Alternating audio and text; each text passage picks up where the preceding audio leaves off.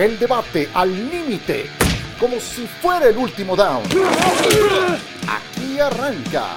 Cuarta oportunidad. Man, in the growth and development of this thing, man, I'm talking to you about norms, expectations, mindsets, mindsets that you should have. And it's always good to acknowledge reasonable expectations. I expect you to get better in all areas, man, whether it's the, the knowledge relative to what it is that you do, the maintenance and the preparation of your body, the understanding of the game, et cetera, et. You need to continually be a guy on the rise. Bienvenidos, es cuarta oportunidad a 77 días del kickoff.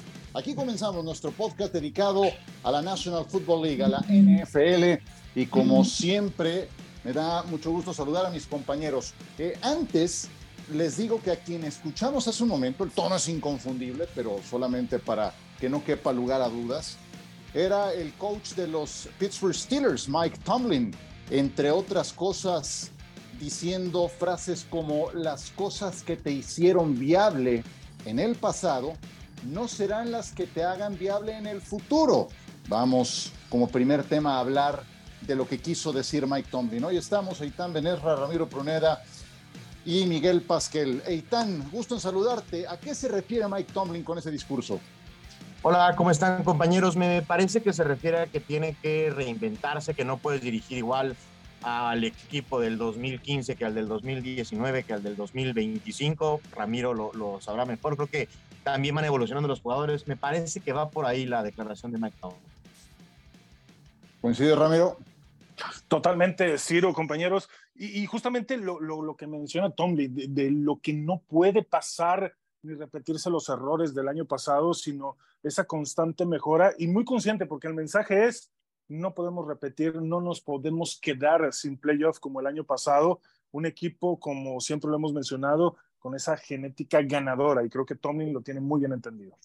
Pero así que tú digas grandes eh, expectativas, grandes incorporaciones para una eh, división, para una conferencia que está muy peleada. No veo de parte de Pittsburgh, aunque hubo cosas que me gustaron de su reclutamiento colegial, Miguel, pero los ves en esa dinámica de cambiar la cara radicalmente para ser competitivos la próxima campaña.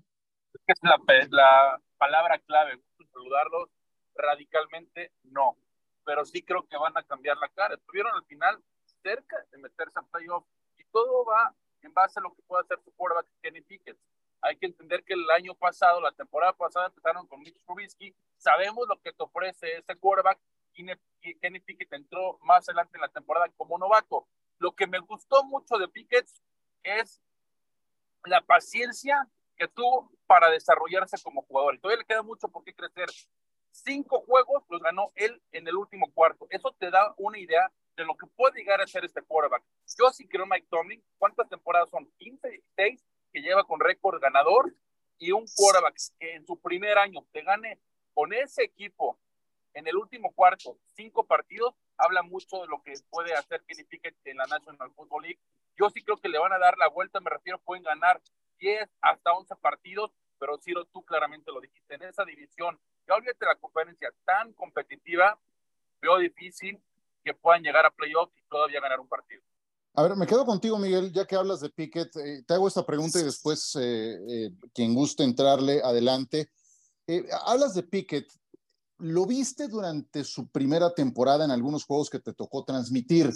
¿Y en verdad le viste esa pólvora, ese talento como para decir, ok, está chavo, cometió este y aquel errores, pero hay talento, hay madera para construir? Porque yo me quedé con muchas dudas en lo segundo.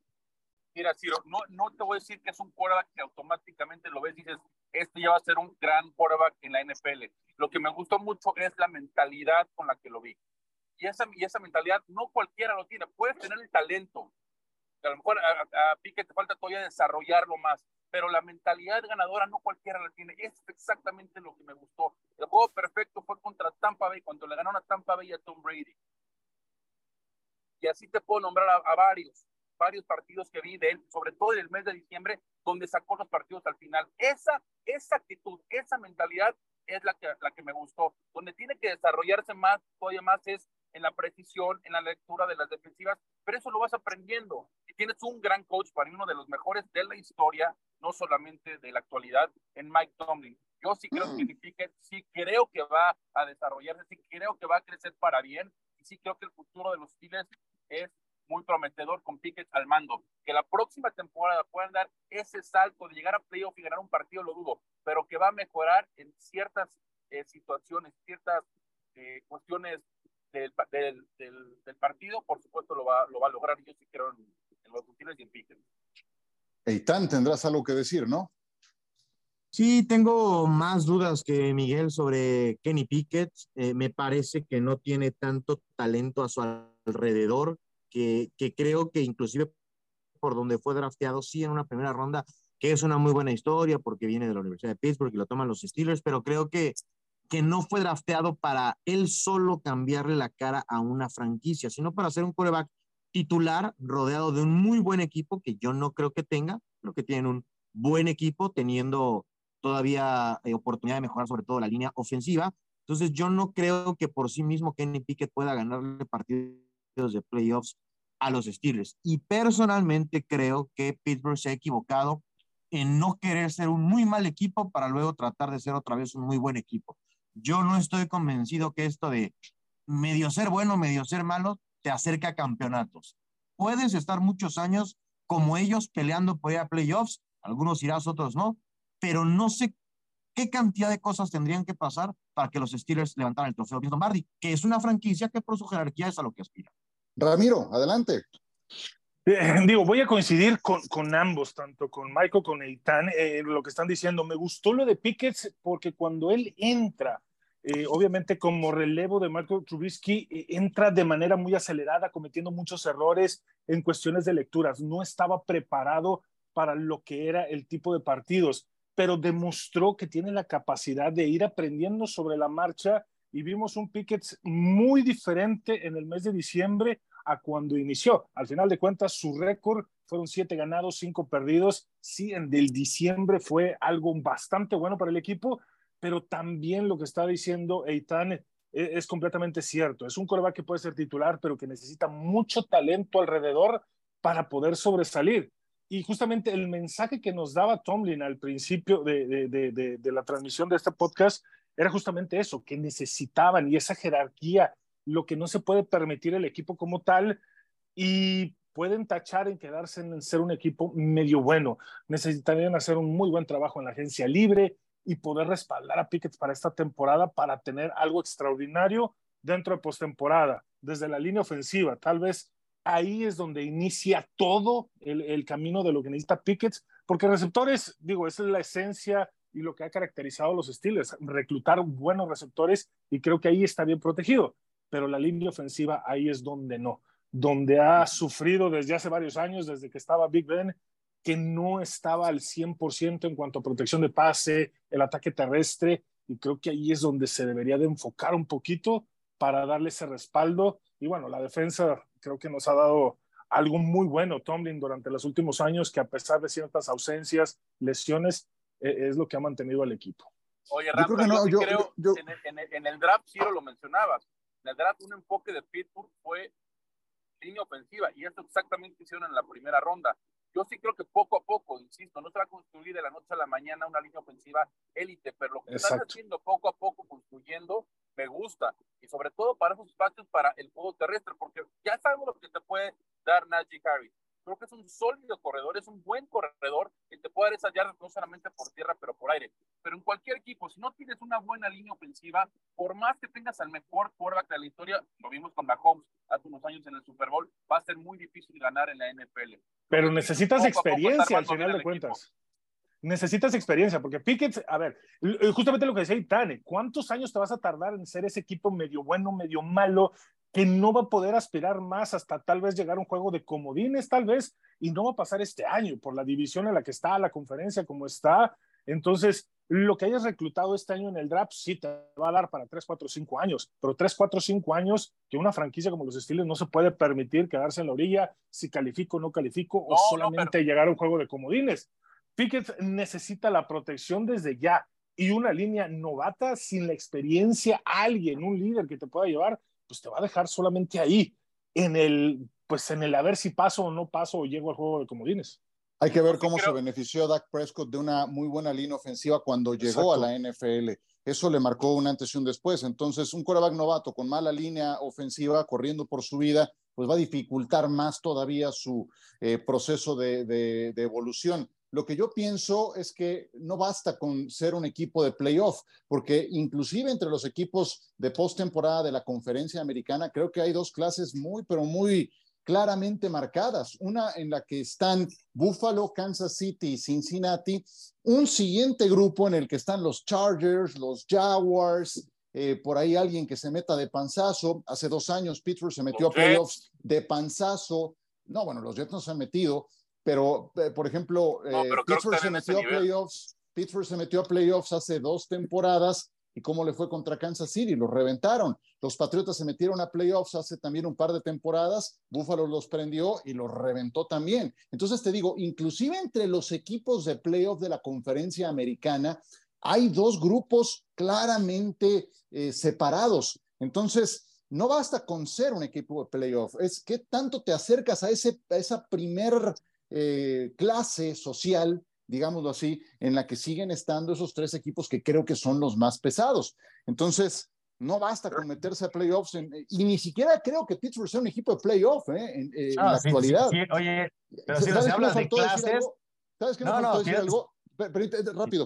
Eh, ¿Cuál es la, primer, la principal duda que sigo teniendo con Pittsburgh? Su coordinador ofensivo no me gusta nada. Matt Canada, y, creo que es el que va a dictar si el, el progreso de su mariscal de campo eh, Kenny Pickett en su segundo año. Perdón, Ethan, dale.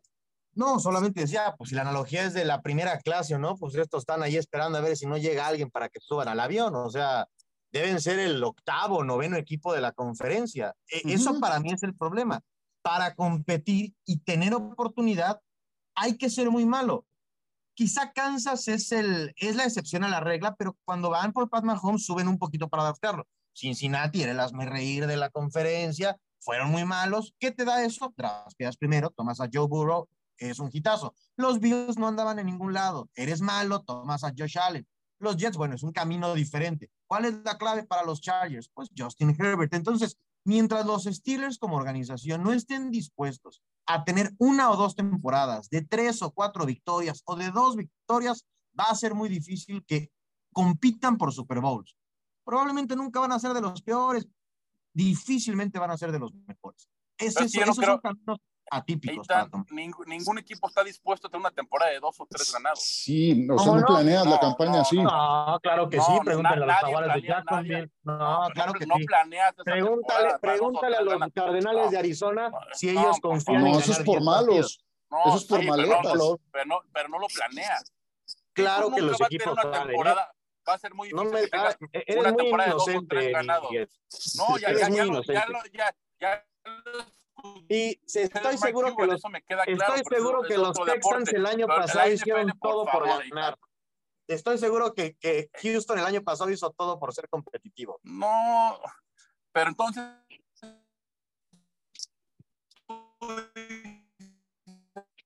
vamos a ganar. Le fue el internet a Miguel. Partidos, esa es nuestra planeación del año ganes porque no ganes por talento es otra cosa. Pásale no ganes por talento es otra cosa.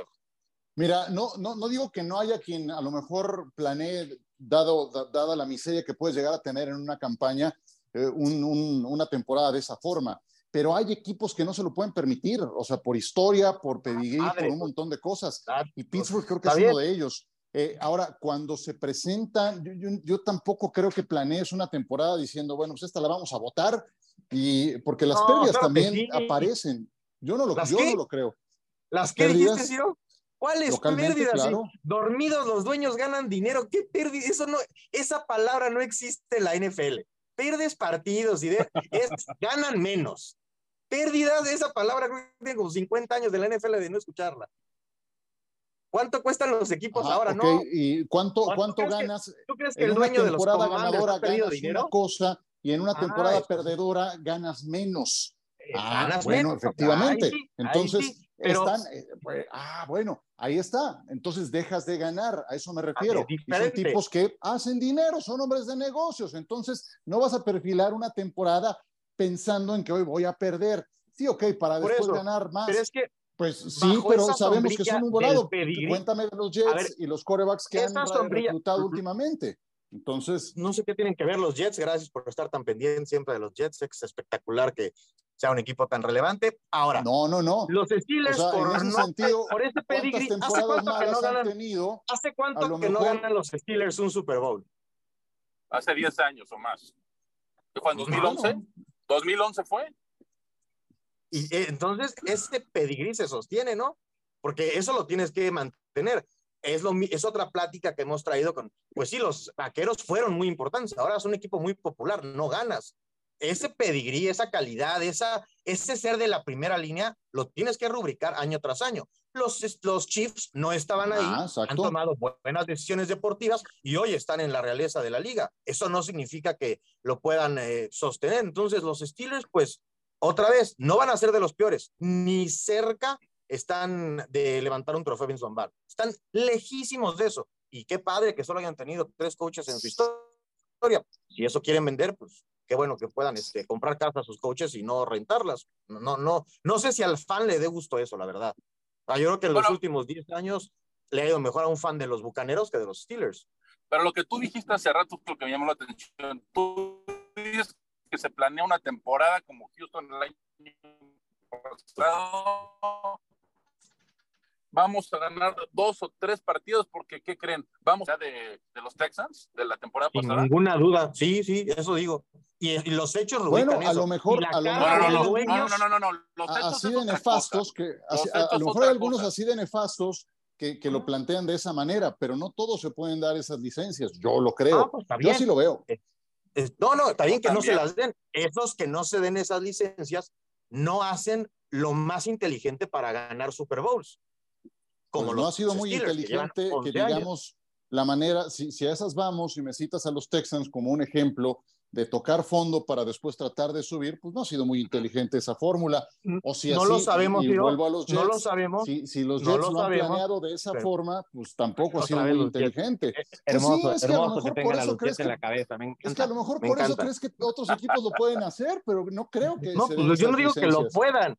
Yo lo que te digo es que para ser muy, muy bueno en la NFL, ser muy malo te acerca a ello. Así funciona no el sistema de los peores Claro que sí, Ciro, dime cuál no.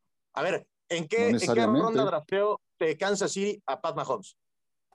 Primera ronda, pero Entonces, fue para es que hoy en día ¿Con qué pick, Pero no con no qué Cincinnati, exacta. con qué No pick Cincinnati tomó a. Joe Burrow? ¿Con qué pick tomó Jets al nefasto coreback que tienen ahora? Con el número ahí dos. Calentando. Ah, pues a eso me refiero. Eso, y Seattle tomó a Rick. Meyer turno 2 a nivel global. Eh, Y Ryan Lee fue tomado turno acerca. 2 a nivel global con el equipo de los de. Chargers. No es una Peyton ciencia Manning. exacta.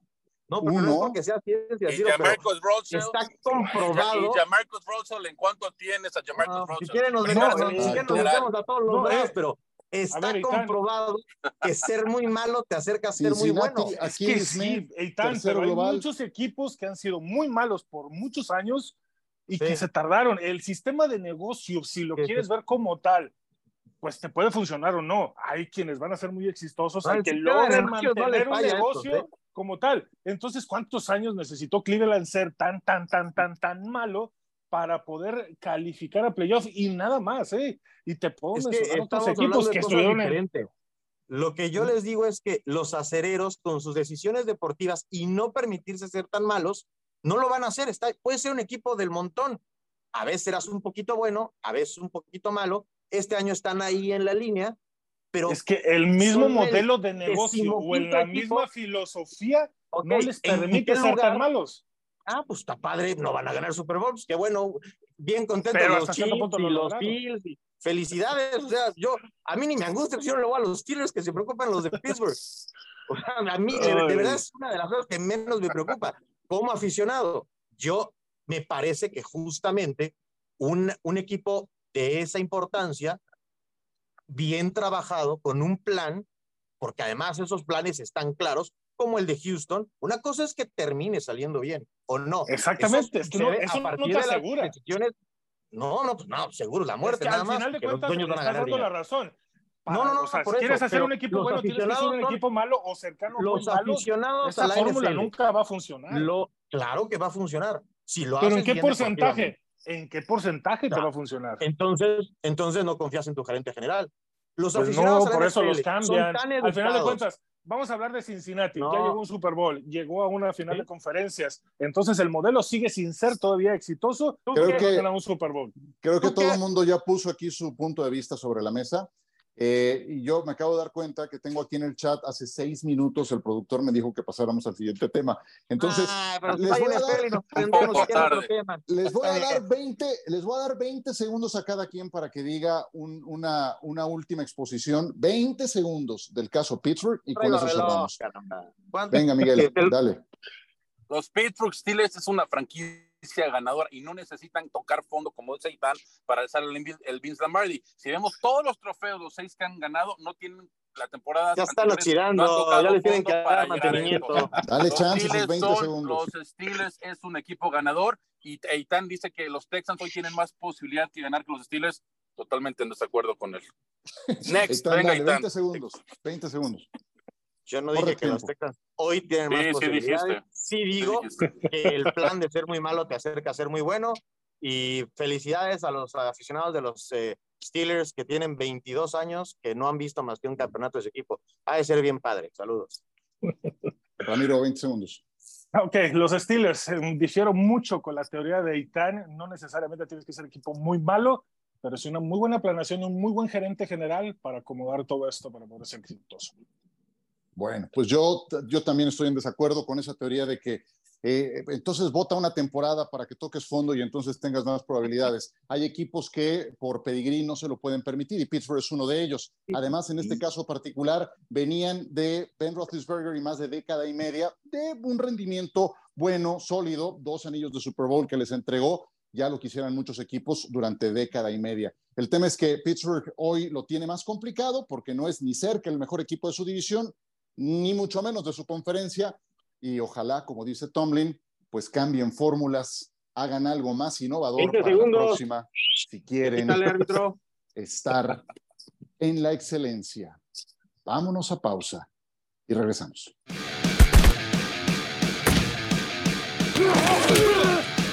Muy bien, volvemos con ustedes. Es cuarta oportunidad. Aquí estamos, Eitan Benesra, Miguel Pasquel, Ramiro Proneda, Ciro Procuna. Bueno, en el eh, show de Adam Schefter en podcast estuvieron algunos invitados y uno de ellos fue Dalvin Cook, que es agente libre después de que lo cortaron los vikingos de Minnesota y que yo sepa no se ha acomodado todavía y no ha estado sonando mucho que digamos el eh, teléfono. Esto a raíz de un tema del que hablamos la semana pasada y lo poco valorados que están los corredores de bola. Entre otras cosas, dijo que le encantaría asociarse con DeAndre Hopkins, compartir el mismo equipo con él. Conozco su mentalidad, he jugado en contra de D-Hop numerosas veces. Cuando he estado con él, nos hemos juntado, hemos estado por ahí y es como me gusta el tipo de persona que es. Él desea ganar y es donde está mi mente. Posibilidades de verlos juntos para la próxima temporada, Ramiro. Ah, creo que muy pocas. Eh, la verdad, ahorita Dalvin Cook es el que pudiera acomodarse de mejor manera. Por ahí ya había mencionado Michael antes de iniciar la transmisión sobre el equipo de Miami. Me encantaría verlo, pero no sé si sería eh, el fit perfecto para Dalvin Cook. Me gustaría verlo en otro equipo, en la conferencia americana. Yo sé que Josh Allen estaría mucho más contento tener un corredor de, de, de este nivel para poder aspirar a lo que Buffalo ha estado buscando al menos las últimas dos temporadas. Pero bueno, vamos a ver dónde, dónde se acomoda. Pero lo veo muy poco probable que puedan estar los dos en el mismo equipo. Eitan. Eh, no va a pasar porque ninguno de los dos va a dejar dinero en la mesa para que el otro Exacto. pueda cobrar eh, algo más razonable. Entonces, simplemente una campaña de relaciones públicas lo hace con alguien tan importante como Adam Schefter. Y si le preguntan que si quiere jugar con el que sea, gran tip, es una campaña de RP ahora. Es muy poco probable que ocurra. Miguel. ¿Cuánto dinero necesitas para contratar a los dos? Si son realmente pocos los equipos y serán malos los equipos que pueden pagarle a los dos. Y no creo que automáticamente es- tener a los dos sea un equipo competitivo. Es un equipo como Houston, ¿no? De, de abajo Arizona, que bueno, acaba de salir de Arizona. No hay un equipo ahorita que le interese por los dos. Aquí yo sí creo que Hopkins, a mí, yo pensé que iba a firmar con los Patriotas. Creo que esa es la mejor opción ahorita necesitan un receptor número uno que hace tiempo, desde digamos, Julian Edelman no lo tienen. Y Dalvin Cook creo que también se quedaría en esa división, hablando de los Dolphins, hablando de, los Jets, ya salieron reportes hoy en la mañana que son los equipos más interesados. Interesante, ¿no? Sobre todo, y tanto sabes más, Breeze Hall, una gran temporada que está teniendo como novato, poner a un otro corredor número uno como Dalvin Cook, quiere decir que a lo mejor Breeze Hall todavía no está o no va a estar al 100% después de esa grave lesión que sufrió la temporada pasada. Me gustaría el punch Hall, Cook, Cook Hall, acompañando con Aaron Rodgers y ese cuerpo de receptores. Ojo con los Jets. Y de Miami, pues bueno, ¿qué les puedo decir? No, simplemente con este nuevo coach no han podido tener un sólido corredor número uno. Creo que también encajaría muy bien Dalvin Cook ahí con los Dolphins. Si de repente estos casos de corredores, receptores veteranos se empantanan pasa el tiempo, no firman contrato con ningún equipo, pues eso también te habla del valor de mercado que tienen. Eh, estos dos llevan ya algunos días em, disponibles y no terminan por acomodarse. Pensar que pueden estar juntos en un mismo equipo lo veo realmente complicado. Eh, vamos a ver dónde terminan. Sí creo que cada quien puede ayudar. La mala noticia para Cook es que tiene eh, un historial de lesiones que va, que juega en su contra. Y Hopkins, pues yo creo que puede ser un muy buen complemento. Hoy cada vez más equipos explotan la, la, escena de un tercer receptor y sí creo que le vendría muy bien a algunos, pero pues por alguna razón no termina por colocarse. Sí, es que creo que a veces se nos olvida y más cuando no está la temporada. Ningún deporte, en mi opinión, te, te estampa tu edad en la cara tan rápido como el fútbol americano profesional. O sea, de verdad en dos años pasas de ser un All Pro a un tercer receptor. Entonces, llega cada año mucho talento, cobran menos que tú, corren más rápido que tú. Por eso es tan especial un de Andrew Hopkins que dura 8, 6, 10, pero el mercado te dice que los evaluadores, los gerentes, los que saben, hoy los ven como complementos y es, no hay una guerra de ofertas por sus servicios. Van a terminar de tomar el trato el que más les pague dinero y se acabó. También eso, eso de que les importa ganar es puro cuento. El jugador en un 98% de casos, y yo no los voy a criticar, quieren ganar la mayor cantidad de dinero en la menor cantidad de años. A eso se dedican y su eh, vida profesional a veces es de seis años. Entonces, muy poquitos, muy, muy poquitos pueden llegar a una edad en donde digan, dejo dinero en la mesa por perseguir mi primer Super Bowl o tal o cual. La mayoría, y es entendible, van por el cheque más grande.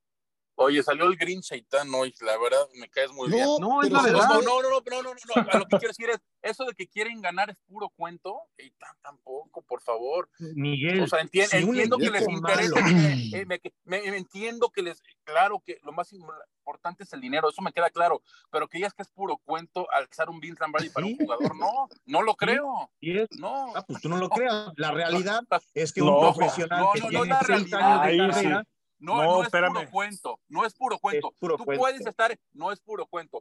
Puedes si no fuera puro cuento, Miguel, diría de Andrew Hopkins, denme el salario mínimo, voy a firmar con los Chiefs. Porque mi sueño es levantar un ¿Cuántos jugadores hemos visto que tienen ofertas de equipos malos y no quieren porque quieren ser campeones? No, hay muchos. No, pero porque no van a sacrificar. Hay, hay, hay, muchísimos jugadores pues que no están dispuestos a firmar con un equipo. Dame cuatro ejemplos. Michael, Michael ahí sí. Te, te, mando pues dime cuáles. Mu no, muchísimos. No, no, ¿Cómo pues no, Rama? Hay muchos no. jugadores. No, no, no, no. Ahí voy a coincidir. A ver, a ver, voy a coincidir.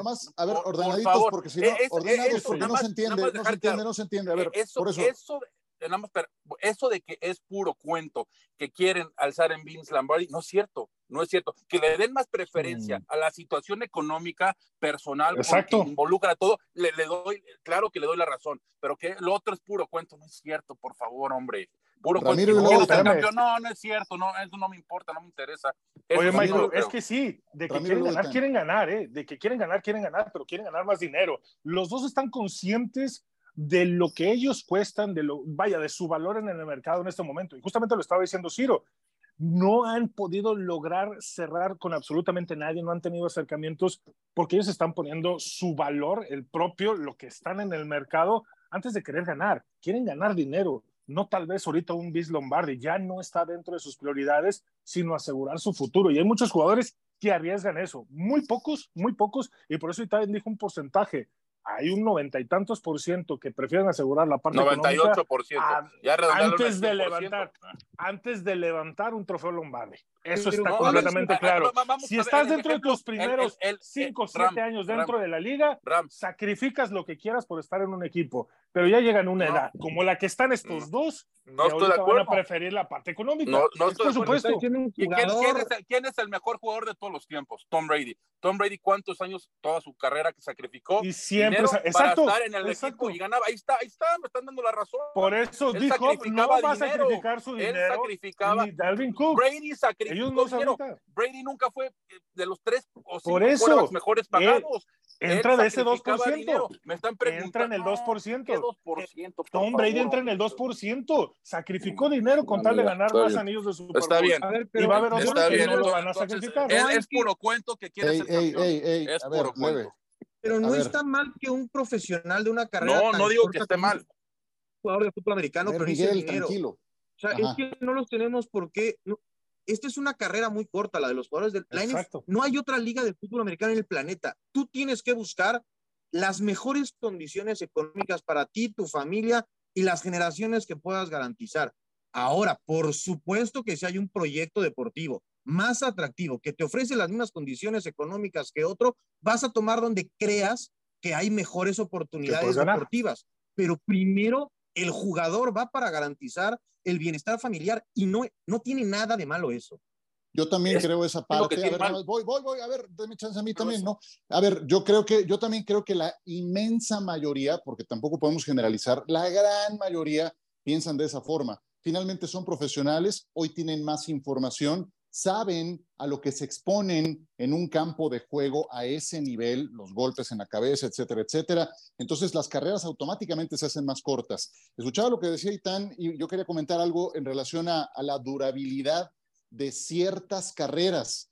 Corredores de bola, especialmente receptores abiertos, sí tienen eso en contra, salvo que seas un mariscal de campo. Ahí sí puedes prolongar tu carrera y cada vez te protegen más tackles ofensivos. Encuentro también algunos veteranos que ahí se mantienen, tal vez el pass rusher, si no hay muchas lesiones. Entonces, sí hay, hay algunas posiciones que sí logran prolongar eh, un poco más su estancia en la liga. Y en relación al tema de lo que busca el profesional, claro, buscas ganar un título, pero la inmensa mayoría sí creo que tiene ese pensamiento de ganar el mayor dinero posible pronto. Por eso aceptaron la estructura de contratos con dinero garantizado, etcétera, etcétera. Por eso, esa es la naturaleza del tema, ganar mucho dinero pronto tratando de amarrar tu retiro. No sé si tengan algo más que decir. Pero empezamos con Cook y con Hopkins. va, ni modo, 20 segundos cada quien. Dale, Miguel. Yo, yo, estoy de acuerdo con lo que dicen que es muy importante y prioridad, pero que sea puro cuento, como dice Itán, que les importa ganar un Vince y eso no lo creo. Yo sí creo que el jugador, aparte del dinero, está con todas las ganas y todo el entusiasmo de ser campeón. Y no solo que Itán dice que no, que es puro cuento y no sé qué. Al final de cuentas, yo sí ¿eh? creo. No, ve Tom Brady, te el, el ejemplo del mejor jugador de todos los Bueno, por eso es que no puedes generalizar, Itán, 20 eh, segundos. 20 segundos. quedé esperando los muchísimos ejemplos de mi querido amigo Miguel Pasquel, que no me dio. Tom Brady, Tom Brady. nada más es entender la postura de los jugadores. Eh, ellos no pueden ser románticos cuando está de por medio el bienestar familiar. Eh, dale, Ramiro. Coincido. Si Michael va a mencionar a un Tom Brady, entra en ese 2% que va a sacrificar dinero, va a sacrificar cualquier cosa por ganar un, un trofeo de Vince Lombardi. Mientras tanto, el otro 98, a cierta edad y después de varios años en la liga, se va a quedar con la parte económica, asegurar su familia. Por ese apellido que traen en el jersey, es, va a ser su prioridad antes de cualquier Vince Lombardi. Y, y, creo que Tom Brady es, es como que pues ese es el unicornio. Entonces no lo puedes Exacto, poner el unicornio. como un ejemplo. No lo puedes poner como un ejemplo para, para una generalización. No, ¿cómo no? ¿Cómo no? Si es el mejor de todos los tiempos, es el mejor jugador de todos los tiempos. Precisamente por eso, por eso, por eso Él sacrificó, y tú lo has dicho permíteme, hey, espera, permíteme. Por eso mismo no puedes utilizarlo como un ejemplo para generalizar. Entonces, por eso digo, yo sí creo que la mayoría le tiran a ganar el mayor dinero posible. ¿Por qué crees que aceptaron esa estructura contractual? dinero garantizado, me puedes mochar a, la mitad de mi contrato, órale va, no hay bronca, pero acordemos el, dinero garantizado. Precisamente por eso. El bono por firmar, exactamente. Bueno, a ver, un último tema, porque este está bueno. Y yo creo que algunos lo veíamos venir. Recuerdo que en este programa lo platicamos y John fue el más insistente. Cuando Tyreek Hill firmó por ese montón de dinero con Miami, el señor Sutcliffe, que hoy no nos puede acompañar, decía, no, no, no, no, ya me imagino a Tyreek Hill en un tiempo ahí en Miami, en South Beach y con esa lana y con el historial que tiene de comportamiento. Pues ojo, que está bajo investigación por acusaciones de asalto, agresión en un puerto deportivo de Miami Beach, según un portavoz del Departamento de Policía de Miami-Dade. ¿Qué tan preocupados tenemos que estar, Miguel? Mucho, mucho. Le pagaron 28 millones de dólares por año, dieron selecciones de primera ronda por tener a Gil. Para mi gusto es una de las mejores duplas con Jaden Wild de receptores. Tua depende mucho de lo que pueda estar Gil. Y cuando estás hablando de una acusación de este calibre, los dos tienen que estar muy alternados y preocupados por esta situación. El tiempo dirá qué va a pasar. Ok. ¿Y tan? Creo que es un reto muy importante para el coach McDaniel. Es un coach joven que parece que se relaciona bien con los jugadores, pero hay una línea muy delgada entre ser el amigo y el jefe de los jugadores. Creo que puede ser una de esas eh, piedras en el zapato y dependiendo de cómo lo maneje el coach y la organización, este equipo puede ser muy explosivo para bien o para mal, porque hay varias personalidades que no son particularmente. Ya me estoy viendo a Jalen Ramsey relamiéndose los bigotes por ver qué hace el equipo para ver el, qué tanto puede estirar la liga. Oye, ¿tenía antecedentes Tyreek Hill en Kansas City? ¿Se acuerdan? Sí. ¿De esta naturaleza? Sí. Yo no, me acuerdo, honestamente. No, a, este grado no, pero sí tuvo problemas extra cancha. A este grado no, de esta acusación no, pero. Pues imagínate, imagínate si los tuvo bajo la disciplina de Andy Reid, pues vamos viendo. Eh, ¿Qué tan preocupado tiene que estar Miami, Ramiro? Bastante, bastante, sobre todo por lo que quiere McDaniels para este año, esperando que tú esté completamente sano, que pueda ser una temporada completa para él, fuera de los problemas eh, de conmociones y toda esta situación, lo necesitan, lo necesitan. E, e, el sistema está hecho para Weddle y para él mismo, para Terry Hill, para poder desarrollar y explotar. Y tan es así que aquí, voy a poner otra vez el dedo ahí en la llaga para Michael, este es un ejemplo, que si le importara un Vince Lombardi, estaría comportándose así. Prefieren el dinero. Pues pero esto no tiene que ver nada con el dinero. No, pues sí. Él ya, pues él, ya, él ya, Ram ya alzó su Vince Lombardi con los Chiefs. Y ya con eso se dio por bien Claro, estamos hablando de, que, de, por supuesto, pero bueno. Dinero. Claro Pudo haber repetido otro Vince Lombardi. a ver, Ramiro, tú jugaste, ¿a ti te importaba gorro el ganar un Vince Lombardi? Si lo hubiera ganado No, no, no, no, no,